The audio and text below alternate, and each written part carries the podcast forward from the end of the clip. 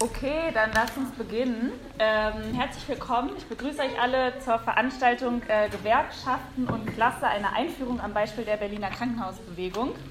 Ähm, genau, mein Name ist äh, Nina, Nina Papenfuß. Ich ähm, bin hier im SDS organisiert und aktiv und äh, durfte auch als Organiserin äh, das Organizing-Team hier an einem Krankenhaus in Reinickendorf, ein Vivantes Haus, während der Berliner Krankenhausbewegung ähm, leiten und die Kolleginnen eben dort unterstützen, ähm, eine äh, Personalbemessung, sehr gute Personalbemessungen bei sich durchzusetzen.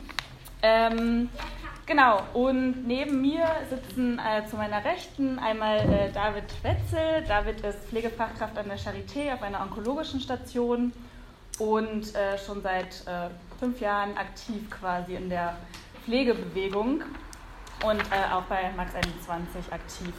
Und während der Berliner Krankenhausbewegung war er in der sogenannten Tarifkommission. Das heißt, er hat sozusagen direkt mit dem Arbeitgeber ähm, die Verträge auch mit ausgehandelt.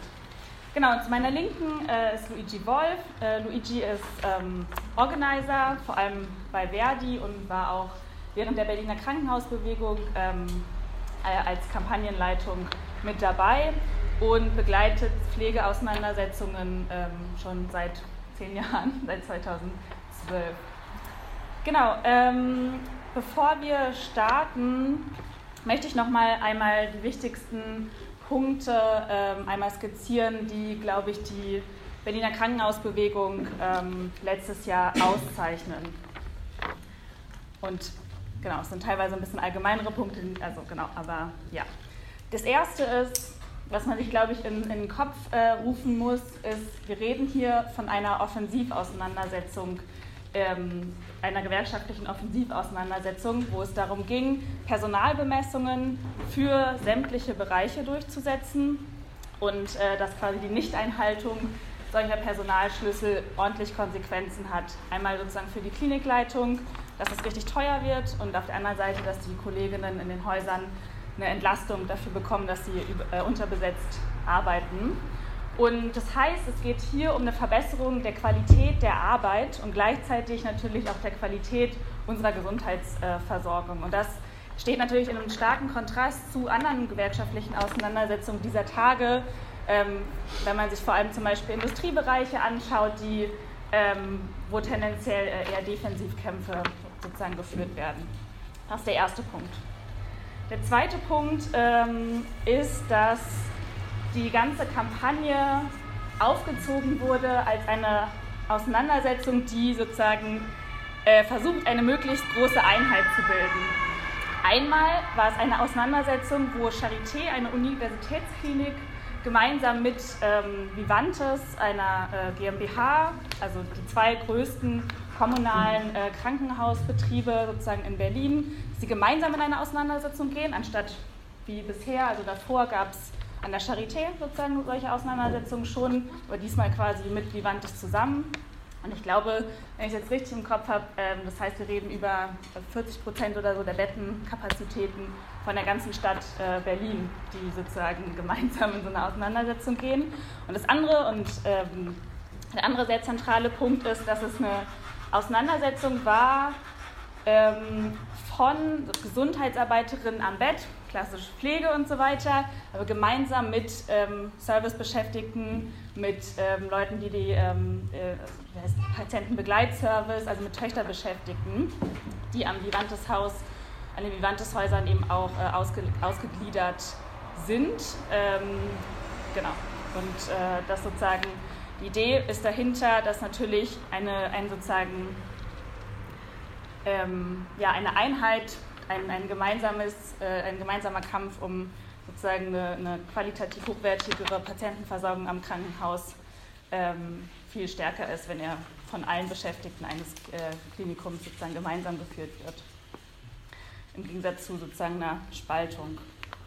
Genau, und die Krankenhausbewegung hat sich auch äh, dadurch ausgezeichnet, dass innerhalb von einigen Monaten über 2500 Kolleginnen sich neu gewerkschaftlich organisiert haben. Das ist eine sehr, sehr große Zahl, das ist eine sehr große Dynamik, die da quasi passiert ist. Und ihr müsst euch vorstellen, teilweise sind Häuser, wo am Anfang in den letzten Jahren wirklich nicht viel geht, die haben sich äh, teilweise mehrheitlich oder nahezu mehrheitlich äh, sozusagen zusammengeschlossen. Und das ist natürlich eine wahnsinnige Stärke, eine wahnsinnige Struktur, die äh, da die Kolleginnen bei sich am Haus im, im Laufe dieser äh, dann insgesamt sieben Monate aufgebaut haben. Und der letzte Punkt ähm, ist, dass die Bewegung ganz neue Maßstabe in puncto äh, Demokratisierung von Bewe Tarifbewegungen gesetzt hat. Ähm, Im Prinzip war die gesamte Bewegung dadurch aufgebaut, so, so aufgebaut, dass mit jedem Schritt immer mehr Kolleginnen ähm, mit dazukommen können und auch aber mitbestimmen können, einmal was, äh, was gefordert wird, also wie tatsächlich die Besetzung auf jeder einzelnen Station zum Beispiel aussehen muss, was da besonders wichtig ist zu beachten. Ähm, äh, und auch sozusagen im, äh, im Verhandlungsprozess selber. Das lief dann einmal so ab, damit ihr es vielleicht einmal gehört habt. Also es gab im Prinzip ähm, sowas wie Teamratschläge, das wirklich so basisdemokratisch müsst ihr euch das quasi vorstellen, die einzelnen Pflegeteams sich zusammengesetzt haben, ähm, über eine Forderung beratschlagt haben und die dann quasi weitergegeben haben an, äh, in die Tarifkommission. Und gleichzeitig haben sie äh, Teamdelegierte aufgestellt für die einzelnen Teams, die dann auch ganz eng die Verhandlungen äh, mit begleitet haben. Ich weiß jetzt leider nicht mehr genau die Anzahl, aber es waren ähm, einige hundert, glaube ich, äh, die ähm, genau und so sozusagen eine, eine massive Mitbestimmung sozusagen von unten ähm, im ganzen Verhandlungsprozess äh, stattgefunden hat. Genau, vielleicht erstmal äh, so viel von mir ähm, zum Ablauf. Luigi und äh, David werden jetzt ungefähr 30 Minuten so ein kleines Ping-Pong untereinander machen. Genau, dann gibt es äh, eine kurze Murmelrunde und dann gibt es nochmal Gelegenheiten für Fragen oder auch Kommentare. Sind auch viele, äh, habe ich gesehen, Organiserinnen hier, die gerade in, ähm, in NRW die Kolleginnen unterstützen. Ich glaube, sicherlich auch nochmal sehr spannend. Und ähm, genau, und zum Schluss gibt es ja nochmal äh, für die beiden die Möglichkeit zu antworten und ein Schlusswort zu halten. Und ich würde sagen, dann könnt ihr jetzt loslegen. Genau. Also äh, die Idee ist, die wir heute versuchen wollen mal äh, zu vollziehen, ist, ähm, also bei Marx und Engels als sozusagen Gründerväter des Marxismus gibt es nicht die Gewerkschaftstheorie, ja, sondern es gibt quasi äh, Marx und Engels haben sich mit den Frühformen von Gewerkschaften auseinandergesetzt, als sie entstanden sind, auch den ersten Streikbewegungen und haben das dann immer weiter begleitet in einzelnen Zeitungsartikeln, Broschüren, Lohnpreis Profit zum Beispiel oder eine Kritik an Proudhon, das Elend der Philosophie ähm, oder dann später von Engels zu äh, Texten zu gewerkschaftlichen Auseinandersetzungen in äh, England. Ähm, aber es gibt nicht die eine Gewerkschaftstheorie, sondern sie haben am Gegenstand die Sachen entwickelt. Und ähm, David und ich waren jetzt in der privilegierten Position im letzten Jahr eine Auseinandersetzung an äh, führender Position eben begleiten zu können, die Nina gerade vorgestellt hat. Und wir wollen jetzt einmal versuchen, sozusagen gewisse theoretische Bausteine, theoretische Annahmen, theoretische Perspektiven aus dem Marxismus kurz darzustellen und dann quasi ping-pong-mäßig äh, anzugucken, was äh, kann man denn mit den Elementen, mit den Bausteinen, mit den Perspektiven, mit den Annahmen ähm, zur Analyse der Krankenhausbewegung ähm, anfangen.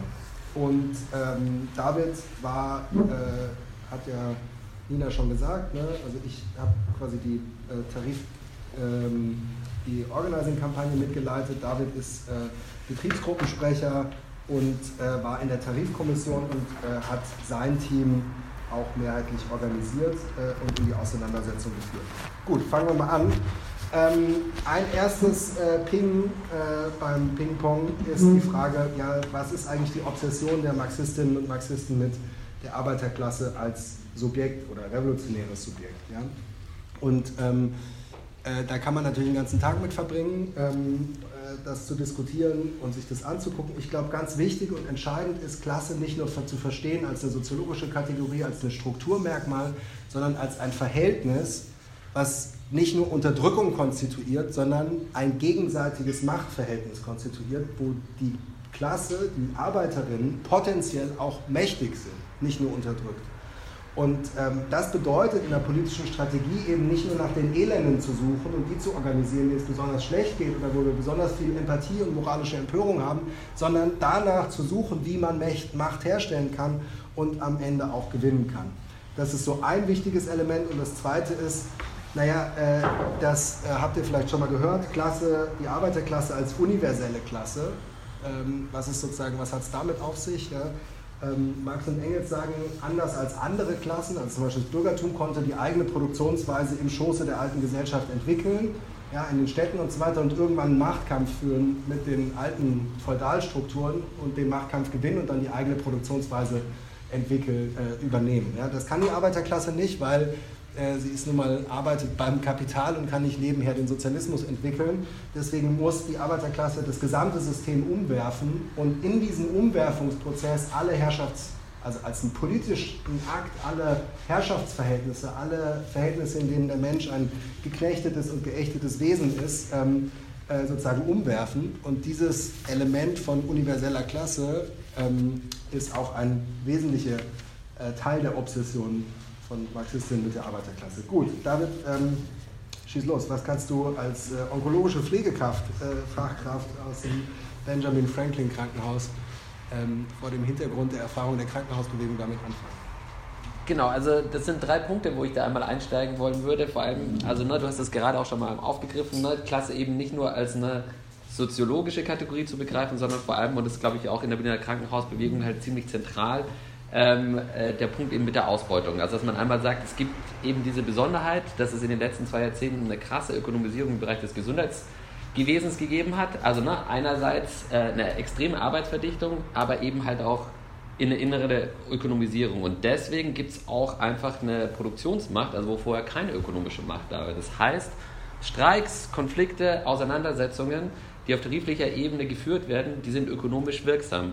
Und ich meine, ich glaube, das wisst ihr alles. Und der Hintergedanke dazu ist eben dieses ganze DRG-System, ne? also dass es die Fallpauschalen gibt, dass eben nicht wie früher einfach Kosten abgerechnet werden, sondern dass man halt einfach im Krankenhaus Gewinne ähm, produzieren kann. Und dadurch bekommen wir aber eben als Arbeiterinnen eben die Möglichkeit, in Streiks extrem druckvoll und wirkungsmächtig eben aufzutreten und Dinge auch wirklich real durchzusetzen. Ähm, ein zweiter Punkt eben der Punkt der Selbstveränderung. Also während es ja viele politische Bewegungen gibt, die oft protestieren, die vielleicht einen appellativen Charakter haben, die an die Politikerinnen herantreten. Ein Beispiel ist vielleicht jetzt, äh, ohne da jetzt zu sehr darauf eingehen zu wollen, vielleicht ähm, ist das auch die Klimabewegung. Gibt es halt die Besonderheit, wenn wir die betrieblichen Konflikte uns angucken und das zugespitzt wird, eben in einem Tarifkonflikt, dass eben Tarifverträge einmal von Arbeiterinnen ähm, und Arbeitgebern natürlich verhandelt werden. Und da muss ich einfach so ganz konkret sagen, ist es in der Berliner Krankenhausbewegung ja so gewesen, dass wir, die ähm, Gesundheitsarbeiterinnen, einmal das ganz konkret selbst verhandelt haben, so wie es die Kolleginnen ja jetzt auch in NRW tun, und aber eben auch ganz konkret selbst inhaltlich mitbestimmt haben. Ja? Das, da ist natürlich eine große Vorarbeit gelaufen, aber das ist die Erfahrung, die ich gemacht habe. Und das nochmal ganz äh, plastisch zu machen, jetzt am Beispiel von meiner Station, also ich arbeite auf einer onkologischen Station, müsst ihr dir so vorstellen, eine 42 Bettenstationen ähm, und das bedeutet eigentlich, hat vor der Auseinandersetzung mit der Krankenhausbewegung bedeutet, dass in den Tagdiensten die Besetzung ist, eine Pflegekraft versorgt elf Patientinnen. Und durch die Berliner Krankenhausbewegung hat sich dieses Verhältnis eben, das ist die Forderung der Kolleginnen oder meiner Kolleginnen äh, mit gewesen, eben zu sagen, wir brauchen eine Besetzung von eben 1 zu 7. Ja? Und das ist etwas, was eben ganz konkret real festgeschrieben werden kann in diesen Tarifverträgen. Ähm, also es funktioniert im Endeffekt wie eine gesetzliche Regelung. Gut, und dann, ähm, vielleicht dann nur ganz kurz nochmal dieser Punkt mit der universellen Klasse. Da ist es natürlich so, dass ja im Krankenhaus wird einmal ne, Gesundheit produziert und das ist natürlich halt ein krasses Potenzial. Also ne, mit den Arbeitsbedingungen der Beschäftigten oder der Arbeit, Arbeiterinnen im Krankenhaus geht ja einher, dass auch das öffentliche Gut Gesundheit eben produziert wird. Ähm, und das kann man natürlich jetzt auf die verschiedensten Bereiche in der sozialen äh, Reproduktion einmal beziehen. Ne? Also aber ganz konkret ist eben, und das ist ja auch schon etwas, was ein großer ähm, Impuls war für viele Kolleginnen und ein großer Schub der Motivation, also die Frage, wie in den Krankenhäusern gearbeitet wird, bestimmt eben halt auch die Frage, wie Gesundheit in der Gesellschaft produziert wird. Und ähm, da setzt halt dann eben aber auch ganz konkret eben die Arbeiterinnenmacht ein und aber eben auch die Chance, eben öffentliche Güter selbst zu verändern und sie aber auch dann halt eben schlussletztendlich solidarisch zu organisieren. Gut, äh, jo, äh, das war ja schon mal ein äh, ordentliches Brett, da kann man auch viel ähm, anknüpfen. Äh, wer von euch kennt äh, das, das, das Theoriepaar Klasse an sich und Klasse für sich? Ja, nicken, ja, einige. Äh, gut, ich muss euch enttäuschen, kommt gar nicht von Marx. Ähm, äh, ich möchte euch jetzt gleich das Original Marx-Zitat dazu vorlesen. Es geht darum, wie natürlich Klassenbewusstsein ähm, entsteht. Ähm, und äh, das kommt aus dem Text von der Kritik von Proudhon und äh, der liest sich folgendermaßen. Die Großindustrie bringt eine Menge einander unbekannter Leute an einem Ort zusammen. Die Konkurrenz spaltet sie in ihren Interessen, aber die Aufrechterhaltung des Lohnes, dieses gemeinsame Interesse gegenüber ihrem Meister vereinigt sie in einem gemeinsamen Gedanken des Widerstands der Koalition, damals Wort für Gewerkschaft. So hat also die äh, Koalition, Gewerkschaft, stets einen doppelten Zweck, den die Konkurrenz der Arbeiter unter sich aufzuheben, um den Kapitalisten eine allgemeine Konkurrenz Widerstand machen zu können. Die ökonomischen Verhältnisse haben zuerst die Masse der Bevölkerung in Arbeiter verwandelt. Die Herrschaft des Kapitals hat für diese Masse eine gemeinsame Situation, gemeinsame Interessen geschaffen. Sie hat diese Masse bereits als eine Klasse gegenüber dem Kapital, aber noch nicht für sich selbst. In dem Kampf, in dem wir äh, einige Phasen gekennzeichnet haben, findet sich diese Masse zusammen, konstituiert sich als Klasse für sich selbst. Die Interessen, welche sie verteidigt, äh, werden Klasseninteressen. Also da kommt sozusagen dieses berühmte äh, an sich für sich her, also ne, ist schon mit drin. Ähm, und da steckt total viel drin. Also das ist sozusagen, also wenn ihr über Marx und Gewerkschaften redet dann, und die sozusagen googelt, dann findet ihr immer Klasse an sich, Klasse für sich und alle reden da irgendwie drüber. Ähm, deswegen dachte ich, macht Sinn, sich das Originalzitat einmal anzugucken und da steckt einiges drin. Also erstens, der Kapitalismus bringt nicht nur mächtige Beschäftigte hervor, sondern in erster Linie organisiert er die Beschäftigten in der Produktion, bringt die zusammen und spaltet sie aber gleichzeitig. Und die Gewerkschaften als Organisationen sind einerseits Organisationen, die die Spaltung überwinden, sie aber durchaus auch reflektieren können. Und der zweite Punkt ist, erst im Kampf, im Konflikt, ja, also es ist zwar objektiv angelegt, also als eine Klasse gegenüber dem Kapital im Produktionsprozess, aber erst im Kampf, im Konflikt entwickelt sich überhaupt das Bewusstsein einer Klasse für sich, also dass sozusagen Klassenbewusstsein überhaupt entsteht. David, was kannst du mit dem Ping anfangen? Also genau, es ist ja so, ähm, oder vielleicht ähm, so rum. Also natürlich wünschen wir uns das, ne, dass die Arbeiterinnenklasse, dass die Arbeiterinnen, Gesundheitsarbeiterinnen jetzt hier im Besonderen so von Anfang an schon organisiert sind ne, und genau halt irgendwie diesen Zug eben haben. Aber die Realität ist widersprüchlich. Die, einmal ist es ja so, dass es sind ja auch viele Kolleginnen hier aus dem Krankenhaus, ne, äh, jetzt von der Berliner Krankenhausbewegung, aber natürlich hier auch aus NRW. Ähm, und ich glaube, das ist so ein totaler Common Sense, dass wir sagen, Krankenhausarbeit ist halt immer Teamarbeit, ja. Aber genau da setzt halt eigentlich schon, da setzt schon die Spaltung an. Wir wissen, die Arbeit ist gar nicht anders zu machen, außer im Team, aber äh, es wird von vornherein gespaltet. Einmal in die Berufsgruppen, so ein bisschen zugespitzt, ne? Gibt die Götter, äh, die Götter oder ne, in Weiß, dann haben wir klar die patientennahen Tätigkeiten, da könnte man jetzt auch nochmal diskutieren, gibt's die, also ne, Charité-mäßig ist es irgendwo wahrscheinlich wieder anders, die DS-Pflegekräfte arbeiten in Blau, ich sag mal, die normale Pflegekraft arbeitet in Weiß und dann kommt äh, die Kollegin, die vielleicht das FSJ macht und die bekommt ein hellgrün vielleicht, ja. Ähm, aber grundsätzlich nochmal zu gucken auf die Berufsgruppen, also sagen Ärztinnenschaft, äh, Pflegefachkräfte, dann geht es weiter bis zum Service, äh, Krankentransport, Speiseversorgung und da ist, glaube ich, auch nochmal ein ganz wichtiger Bereich, weil das sind ja eigentlich die unsichtbaren Tätigkeiten. Ne? Also vielleicht wird die Pflegefachkraft noch gesehen, die wird vielleicht auch noch gesellschaftlich gesehen, aber dann kommen auf jeden Fall irgendwann Berufsgruppen, die einfach gar nicht mehr so äh, gesehen werden. Und das bedeutet ja einmal real eine Spaltung in Löhnen, aber es bedeutet halt eben auch die Spaltung in Anerkennung und Respekt. Und äh, da ist einfach auch nochmal, das muss man schon klar festhalten, die Gewerkschaften haben halt diese Spaltung auch mitgemacht. Und nochmal konkret jetzt auf die Bewegung, äh, Nina hat es am Anfang gesagt, für uns total entscheidend in der Berliner Krankenhausbewegung und ich glaube jetzt auch in, in NRW ja genauso, zu sagen, äh, dass die Kolleginnen aus den outgesourcten Betrieben, ne, also die Kolleginnen genau in den, na, im Service, in der Speiseversorgung, dass die ein Teil der Bewegung sind. Bei Vivantes sind die eben outgesourced und da muss man auch sagen, ne, das ist auch was, wo die Gewerkschaften, wo Verdi jetzt ganz konkret in Berlin auch einfach halt zugeguckt hat und jetzt auch nicht richtig eine Idee hatte, äh, na, oder Idee entwickelt hat, vielleicht so, wie geht man dagegen vor.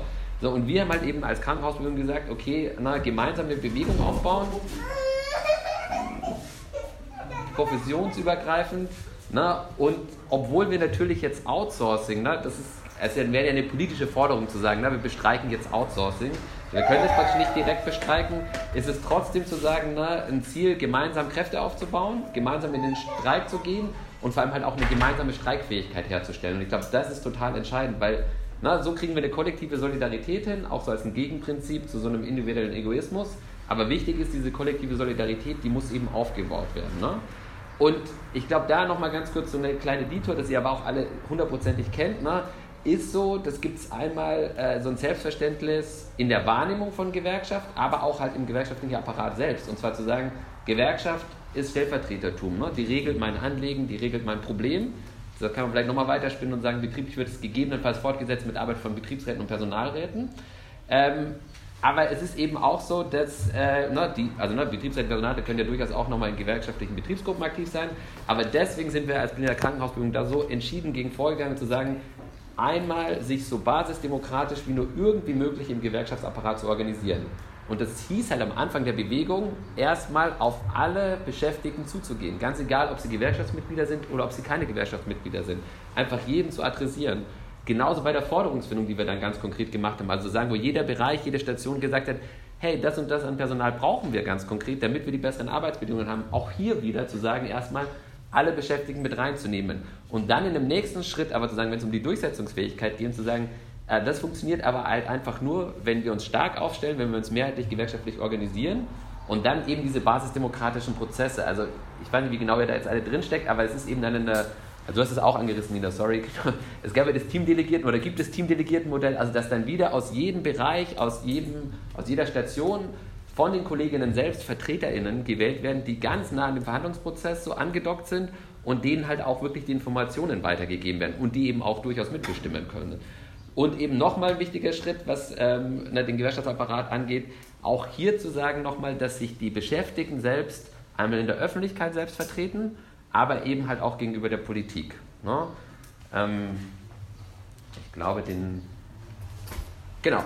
Und äh, man könnte jetzt noch diverse Beispiele, ich mache vielleicht nur eins, ne? nur eins vorneweg, äh, nochmal zu sagen, wo Gewerkschaft jetzt auf die Berliner Krankenhausbewegung oder der gewerkschaftliche Apparat nicht die Gewerkschaft, der gewerkschaftliche Apparat, äh, ganz konkret nochmal so Spaltungen ähm, vielleicht auch versucht hat zu organisieren, ist halt eben das, dass wir gesagt haben, ne, wir wollen eine große Tarifkommission haben. Also eine Tarifkommission, die immer in den Verhandlungen sitzt, alle Tarifkommissionsmitglieder. Und das klassische Momentum ist halt einfach, dass man sagt, es wird eine Verhandlungsführung gewählt. Ne?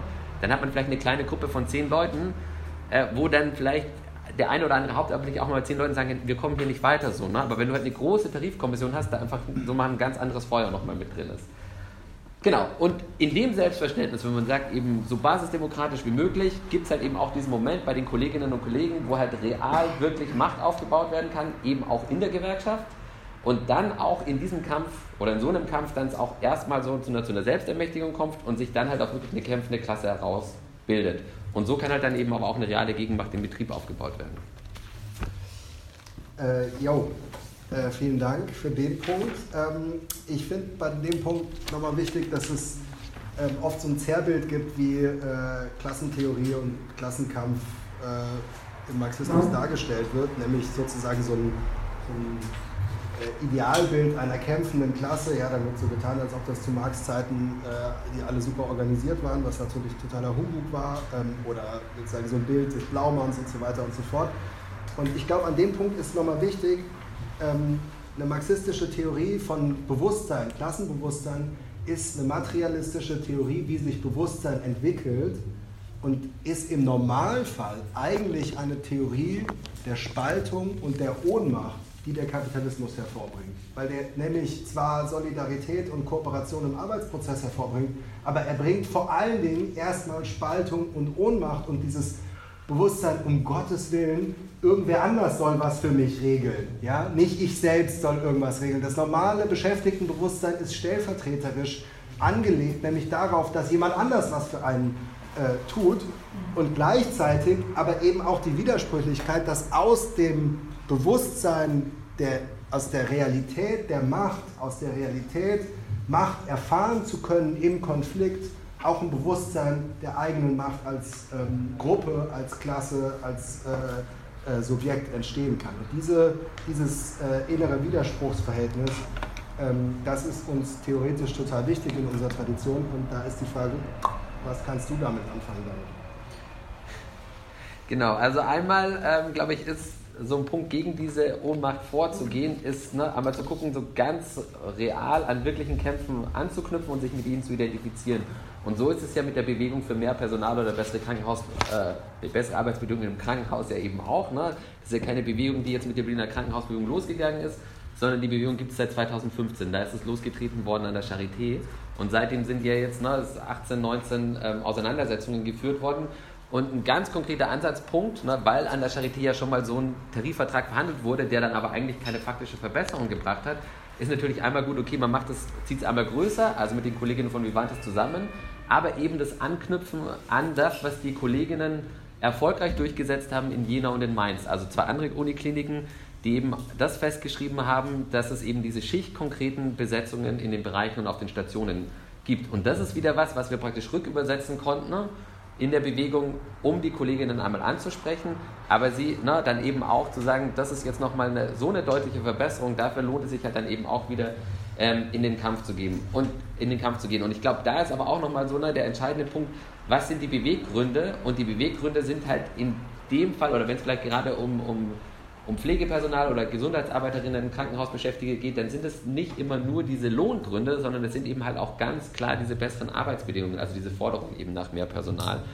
Und ähm, um eben genau gegen diese Ohnmacht vorzugehen, ist natürlich auch noch etwas, was jetzt sich vor allem in den letzten Jahren, wo es da so einen, äh, naja, wo es auf jeden Fall erstmal ganz viel bei Gesundheitsarbeiterinnen und Krankenhausbeschäftigten so einen Lernprozess eingesetzt hat, äh, und das sind eben genau auch diese Organizing-Methoden, ne, die wir jetzt ganz äh, stark bei der Wiener Krankenhausbewegung äh, Bewegung so eingesetzt haben. Also das heißt, mit der Kern von Organizing ist eben so eine systematische Entwicklung von der Gegenmacht. Und zwar ist es so, ne, dass ja eben die Arbeiterinnen, die Gesundheitsarbeiterinnen, da gibt es einen Stolz auf die Arbeit, es gibt vielleicht dieses Teambewusstsein, es gibt auch mal vielleicht zu so diesem Zusammenschluss, dass eine Station sagt, hey, wir schreiben jetzt einen Brandbrief an den Vorstand oder wir äh, geben jetzt mal was in die Öffentlichkeit, ja. Aber das ist eben noch nicht, äh, das ist eben genau noch dieser, dieser Punkt eigentlich von dieser Ohnmachtserfahrung. Und da setzt halt eigentlich die Idee von Organizing an oder von so einem strukturbasierten Organizing. Also wir gehen so davon aus und so sind wir da rangegangen, dass eben Beschäftigte in Arbeitszusammenhängen eigentlich immer Kooperationen eingehen und sich dabei aber eben halt dann auch immer Personen herausbilden, ne, die so Netzwerke im Arbeitsprozess zusammenhalten. Und das ist ja genau das, ne, das, wir nennen das jetzt organische Führungspersonen oder ne, kann auch sagen, das sind die Respektspersonen.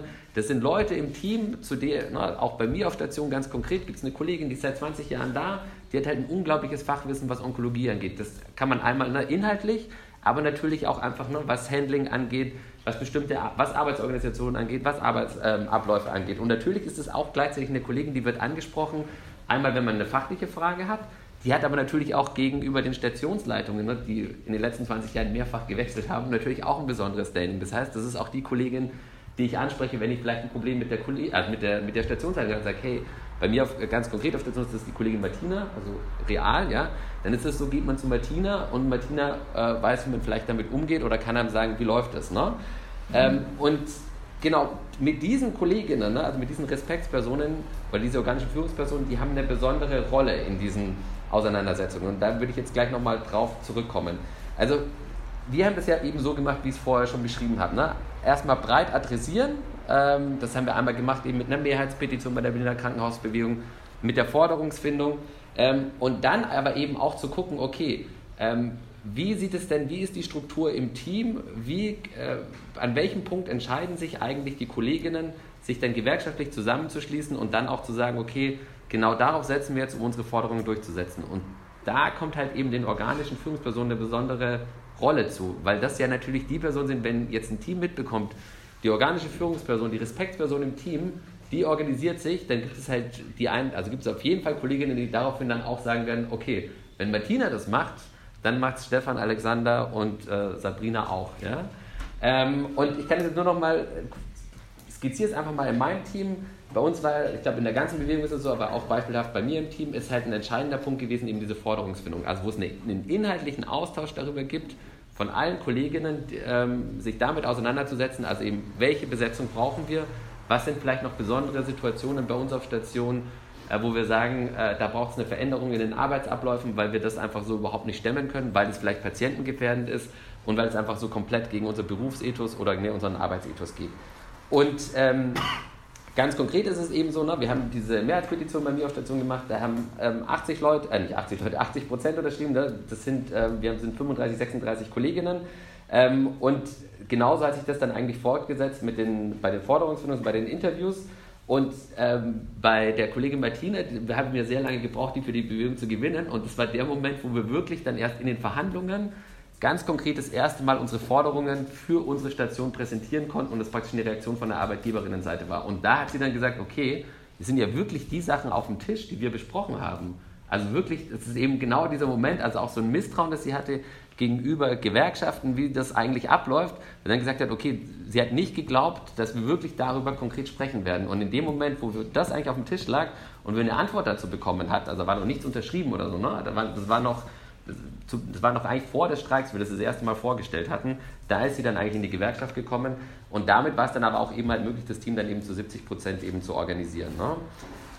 Ähm, und ich wollte da noch mal ganz kurz ich glaube, die Zeit gibt es irgendwie her, ne? äh, wollte ich ganz kurz nochmal drauf eingehen, weil ich das einen wichtigen Punkt finde. Ähm, es gibt ja eben diesen, ne, diesen Doppelcharakter bei Gewerkschaften. Also zu sagen, ne, die sind einmal Ordnungsfaktor, das ist ja gerade, wenn es um die Lohnfrage geht. Also zu sagen, es gibt einen Kampf für bessere Löhne, aber der findet halt im Lohnsystem statt. Und da gibt es aber jetzt halt schon äh, so einen Hebel bei der Forderung ne, nach mehr Personal oder nach besseren Arbeitsbedingungen, nach schichtkonkreten Besetzungen, der wird ja eigentlich äh, so ein Prinzip ausgehebelt und ich glaube, dass das ein Moment ist, der total richtungsweisend auch in Zukunft sein wird, weil wir haben halt den sich immer weiter verschärfenden Fachkräftemangel, ganz egal, wohin man eigentlich guckt. Ne? Und gleichzeitig sind es aber diese Forderungen, die eben an dem Berufsethos von uns Gesundheitsarbeiterinnen halt so krass andocken und gleichzeitig aber eben den Effekt, wie ich es vorher schon mal gesagt habe, äh, auf die Qualität der Gesundheitsversorgung haben.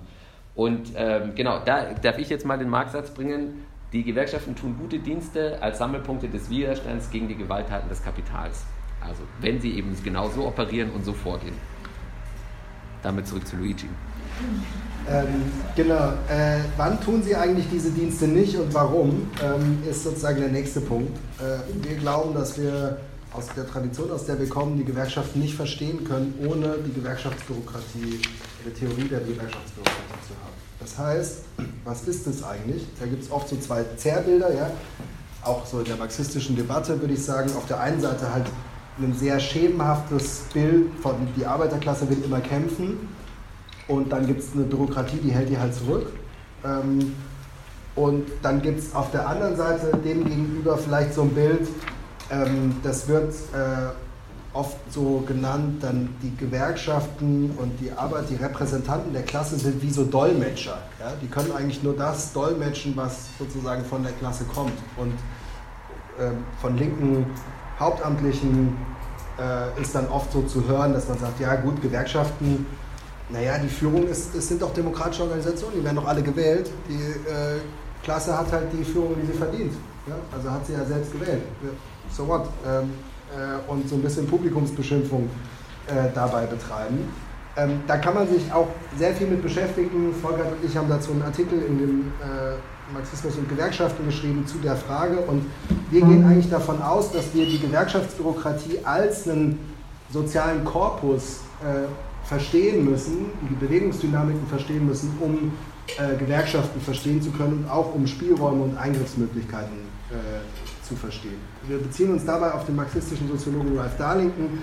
Ähm, der hat so fünf Punkte herausgearbeitet, die die Gewerkschaftsbürokratie ausmacht. Erstens, ihre soziale Stellung, also dass sie nicht selbst ihre Arbeitskraft verkaufen müssen an Kapitalisten, sondern äh, angestellt sind vom idealen Gesamtarbeiter, nämlich äh, sozusagen in relativer Autonomie, auf jeden Fall in Selbstbestimmung und nicht in einem unmittelbaren äh, Produktionsprozess drinstehen. Das zweite, eine materielle Position, dass sie privilegiert und materiell unabhängig gegenüber dem Auf und Ab der Löhne und der Arbeitsbedingungen in der Klasse sind, indem sie sozusagen bessere Arbeitsbedingungen haben, die davon unabhängig sind. Und dann kommt aber drittens, und das würde ich sagen, ist wahrscheinlich der zentralste Aspekt, die permanente Verhandlungsposition, nämlich dass äh, die Gewerkschaftsbürokratie diejenige Schicht ist, die in dem Prozess der Verhandlung der Arbeitsbedingungen, ja, du hast eben gesagt, es werden quasi Arbeitsbedingungen verhandelt, die dann in Form von Tarifverträgen gesetzesgleichen, gesetzesähnlichen Charakter bekommen. Ja, die sind einklagbar ähm, in Form von Tarifverträgen. Und ähm, die Verdi-Datenbank hat zum Beispiel 15.000 Tarifverträge, die verhandelt werden. Und die Bürokratie ist halt diejenigen, die das tun, den ganzen Tag, die ganze Zeit, ähm, äh, sozusagen diesen, aus dieser Verhandlungsposition heraus ihr Bewusstsein bestimmen und dabei selbst definieren, ähm, wann quasi Fortschritt gegen Frieden getauscht wird. Ja? Wann die Macht der Arbeiterklasse genutzt wird, um zu mobilisieren und wann aber auch der Moment gekommen ist, wo man sozusagen im Tarifvertrag regelt, was jetzt zu regeln ist und dafür ja Frieden bringt. Ja? Frieden nach innen Frieden verkaufen muss, Frieden aber auch gegenüber dem Arbeitgeber. Äh, und äh, das bedingt, diese Rolle bedingt, äh, dass ähm, die Macht in Gewerkschaften extrem zentralisiert sind. Die Informationsketten, die Zugang zu Publikationen ähm, und dass quasi die Bürokratie Kontrolle über zentralisierte Macht hat, die sich der Kontrolle der Mitglieder weitestgehend entzieht. Und schließlich letzter Punkt der Gewerkschaftsbürokratie, ähm, dass sie politisch eingebunden ist. Das korrespondiert sozusagen in einem Bewusstsein ähm, sozialpartnerschaftliche, stellvertreterische, standortnationalistische politische Tradition, äh, nämlich der Sozialdemokratie, ähm, sozusagen eingebunden zu sein. Äh, nun sind aber Gewerkschaften kein einheitliches Gebilde und äh, insgesamt ist die Gewerkschaftsdemokratie auch kein einheitliches Gebilde und vor allen Dingen äh, steht sie halt der Organisation der Gewerkschaft vor und das heißt, sie kann diese fünf Punkte überhaupt nur äh, vertreten, die kann das überhaupt nur sein, wenn es eine starke Organisation gibt, die, der sie vorstehen kann. Ja? Und da die krass angegriffen wurden in den letzten 30 Jahren, ähm, ist es eben so, dass ähm, sich daraus Widersprüche und Optionen ergeben, dass die Gewerkschaftsbürokratie, um diese Rolle wiederherzustellen, äh, durchaus auch bereit ist, kämpferische und konfliktorientierte und Organizing und was weiß ich was alles ähm, äh, in Gang zu setzen. Aber ganz konkret habe ich die Erfahrung mehrfach gemacht, dass mir ins Gesicht gesagt wurde als Organizer, ihr seid dazu da, um die Macht wiederherzustellen, dass wir an den Verhandlungstisch kommen und wenn, der, wenn wir am Verhandlungstisch sitzen, dann habt ihr euren Job getan und dann übernehmen wir. Und wir ist in dem Fall nicht wir, die Gewerkschaft, ja, wir sind ja alle Verdi, nee, nee, nee. Wir ist in dem Fall die professionellen Verhandler und wenn ihr wisst sozusagen, was passiert, wenn so Tarifverträge am Ende verkündet werden, dann, dann kommen so zwei oder vier äh, alte weiße Männer aus, äh, in Anzügen übernächtigt vor die Kamera und erzählen dann, was ist. Ja, da ist überhaupt nichts mehr mit ähm, irgendwie Einbindung und so weiter, sondern das wird oft mit ganz, ganz wenigen Leuten sehr, sehr stellvertreterisch und sehr zentralisiert gemacht.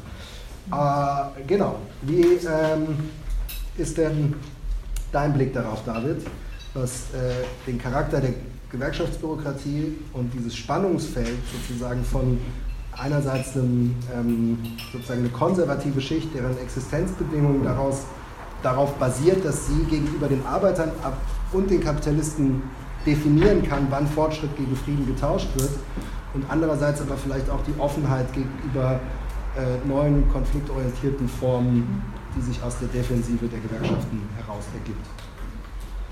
Genau, also das ist natürlich halt jetzt ein super weites Feld, ne? aber äh, vielleicht nochmal, wenn man so ranzoomt an diesen widersprüchlichen Charakter, den du gerade nochmal beschrieben hast, ähm, Luigi, den habe ich so ganz konkret halt einfach an vielen Punkten ne, in der Krankenhausbewegung äh, auch so erleben können. Ne? Also es gibt ja einmal schon mal aufgeführt, ne, diesen Kampf um mehr Personal, dass man den aber überhaupt ne, führen kann, ist halt schon mal ein super langer Kampf einfach mit der Bürokratie gewesen. Ne? Das geht auch weit zurück. Es gibt da auch so, ne, das ist der Fachbereich C in Verdi, wo das stattfindet. Und da gibt es schon auch so, dieses, so eine hierarchische Struktur mit so, einer, mit so einem Selbstverständnis, dass man da auch so von oben vielleicht mal durchregieren muss. Ähm, und in diesem Fachbereich C gibt es halt auch diesen Push hin zu sagen, okay, man will das eigentlich gesetzlich stellvertreterisch regeln, ne? aber wir wollen es nicht tariflich regeln.